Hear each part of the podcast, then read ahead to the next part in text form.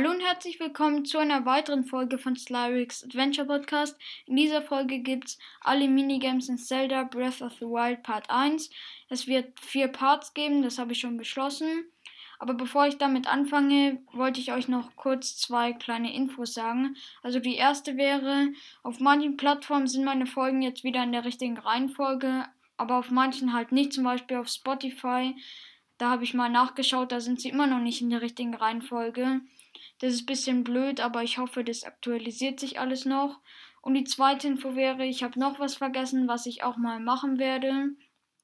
Also ich werde mal mit den Karten, die ich in den Boostern gezogen habe, ein Deck bauen.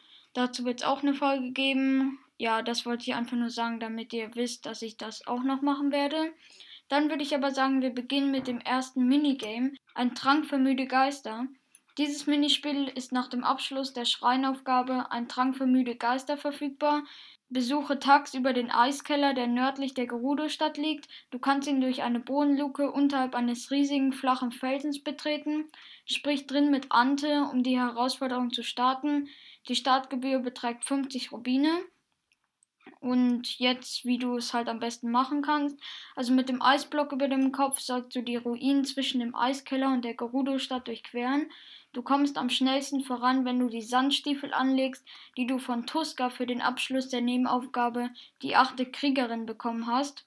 Bleibe auf dem Sand östlich der Ruine, ohne jemals einen Fuß hineinzusetzen. Die Monster in der Gegend sollten dich gar nicht bemerken, sodass du vor Rosa am südlichen Ende der Ruinen im Handumdrehen erreichen kannst. Wenn du ihr den Eiswürfel in unter zwei Minuten vor die Füße legst, bekommst du einen goldenen Rubin. Es ist möglich, diese Aufgabe unendlich oft zu wiederholen und somit stellt sie eine gute Methode dar, um Geld zu verdienen. Also da kannst du dann halt viele Rubine kriegen. Jetzt zum nächsten Minigame, extrem Klippen klettern. Dieses Minispiel ist nach dem Abschluss der Schreinaufgabe Die Schneidklippen verfügbar. Teleportiere zum Gu Achito-Schrein nördlich des Todesbergs und sprich mit Bucket. Ähnlich wie bei der ursprünglichen Kletterpartie sollst du innerhalb der Zeitbegrenzung das Ziel am oberen Ende der Strecke erreichen und auf dem Weg 300 Rubine einsammeln. Jeder Versuch kostet dich 100 Rubine. Eine vorzugsweise maximal erweiterte Ausdaueranzeige ist aber eine große Hilfe. Also eine Ausdaueranzeige mit halt drei Kreisen dann bist du in der Lage, regelmäßig zu springen und somit wertvolle Sekunden einzusparen. Nicht minder nützlich sind Rüstungsteile, die dein Klettertempo erhöhen.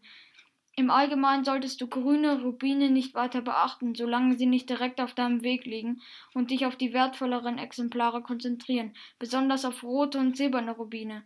Wenn du die Spitze in weniger als drei Minuten erreichst und die benötigten 300 Rubine angesammelt hast, kannst du diese behalten. Als zusätzliche Belohnung legt Bucket noch einen Fiddling-Pilz obendrauf. Also dann kannst du halt 200 Rubine plus machen, weil 100 zahlst du ja und 300 Rubine kriegst du, wenn du alles gemeistert hast. Und halt noch den Fiddling-Pilz, aber der ist ja eigentlich nicht weiter zu beachten. Dann geht's weiter mit den zwei Strategien, also welche Wege du einschlagen kannst, um halt die benötigten 300 Rubine zu kriegen. Der offensichtliche Aufstieg führt an der südwestlichen Felswand hinauf, die zu Beginn der Prüfung direkt vor dir liegt. Halte dich bei der ersten Abzweigung zwischen zwei blauen Rubinen links, folge der vertikalen Spur, um zwei silberne Rubine direkt auf dem Weg einzusammeln. Nach dem zweiten hältst du dich rechts, statt den Weg nach oben fortzusetzen. So wirst du kurz darauf einen dritten silbernen Rubin finden. Damit ist halt dann sichergestellt, dass du an der Ziellinie die benötigten 300 Rubine in der Tasche hast. Also du musst vom Start halt so erstmal so nach oben, dann ein bisschen nach links. Und dann siehst du eigentlich schon, wo du dann hin musst. Also ich habe ja gerade gesagt, zu welchen Rubinen du dann klettern musst. Dann geht es weiter mit der anderen Alternative. Also eine Alternative wäre, schräg links nach oben zu klettern und der Spur aus grünen Rubinen zu folgen, bis du einen an der Nordseite versteckten goldenen Rubin findest. Mit einer maximal erweiterten Ausdaueranzeige kannst du ihn erreichen, sofern du unterwegs keine Sprünge machst. Mit Rüstungsteilen, die das Klettertempo steigern, wird die Angelegenheit noch einfacher. Sobald du den goldenen Rubin hast, legst du auf dem vorstehenden Balken, der ist ein Stück weiter oben links, eine kurze Verschnaufspause ein, bevor du dann halt den Gipfel stürmst. Also das wären jetzt zwei mögliche Routen, damit du das Minigame schaffen kannst. Jetzt geht's weiter mit dem nächsten Minigame, Schildschlittern.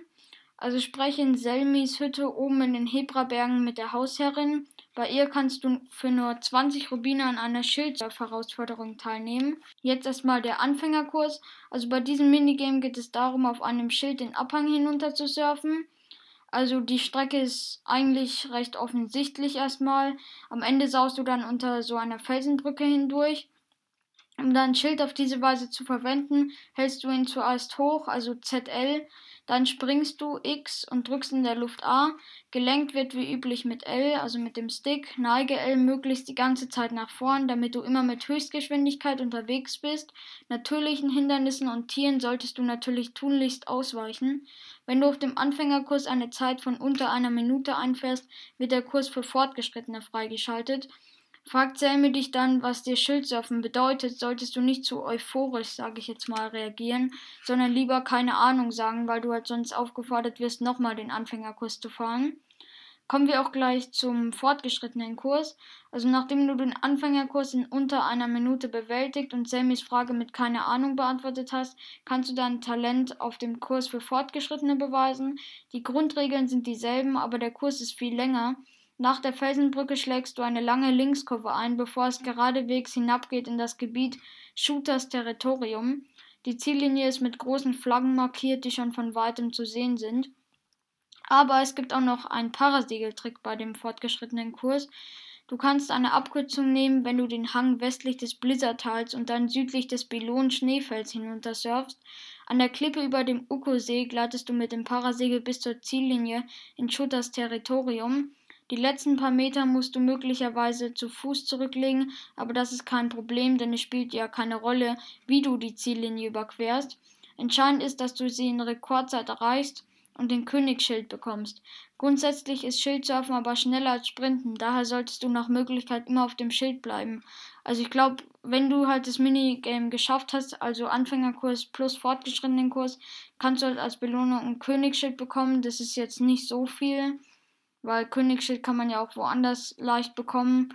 Aber ja, du kannst es ja mal probieren und das macht eigentlich auch Spaß, das Minigame. Dann geht's weiter mit dem letzten Minigame für heute, nämlich Sandrobbenrennen. Dieses Minispiel ist nach dem Abschluss der Schreinaufgabe der Champion verfügbar, sprich an der Rennstrecke im Süden der Gerudo-Stadt mit Chabonne. Das Rennen kann beginnen, wenn du bereit bist, die Startgebühr von 100 Rubinen zu berappen. Du sollst das Ziel in unter eineinhalb Minuten erreichen, wobei du natürlich auch diesmal kein Tor auslassen darfst. Der Kurs ist derselbe wie bei der Schreinaufgabe, daher solltest du bereits mit ihm vertraut sein. Entscheidend ist, dass du die Sandrobbe immer mit A antreibst, wenn sie langsamer wird, und keine abrupten Lenkbewegungen machst, die Zeit kosten. Jedes Rennen, das du in unter einer Minute und 30 Sekunden abschließt, wird mit einem goldenen Rubin prämiert. Ja, also das war jetzt der Part 1 von den Minigames. Die nächsten Minigames kommen in Part 2, 3 und 4 raus. Ich hoffe, ihr seid auch da mit dabei. Dann würde ich sagen, das war's mit der Folge. Ich hoffe, sie hat euch gefallen und bis zum nächsten Mal. Ciao.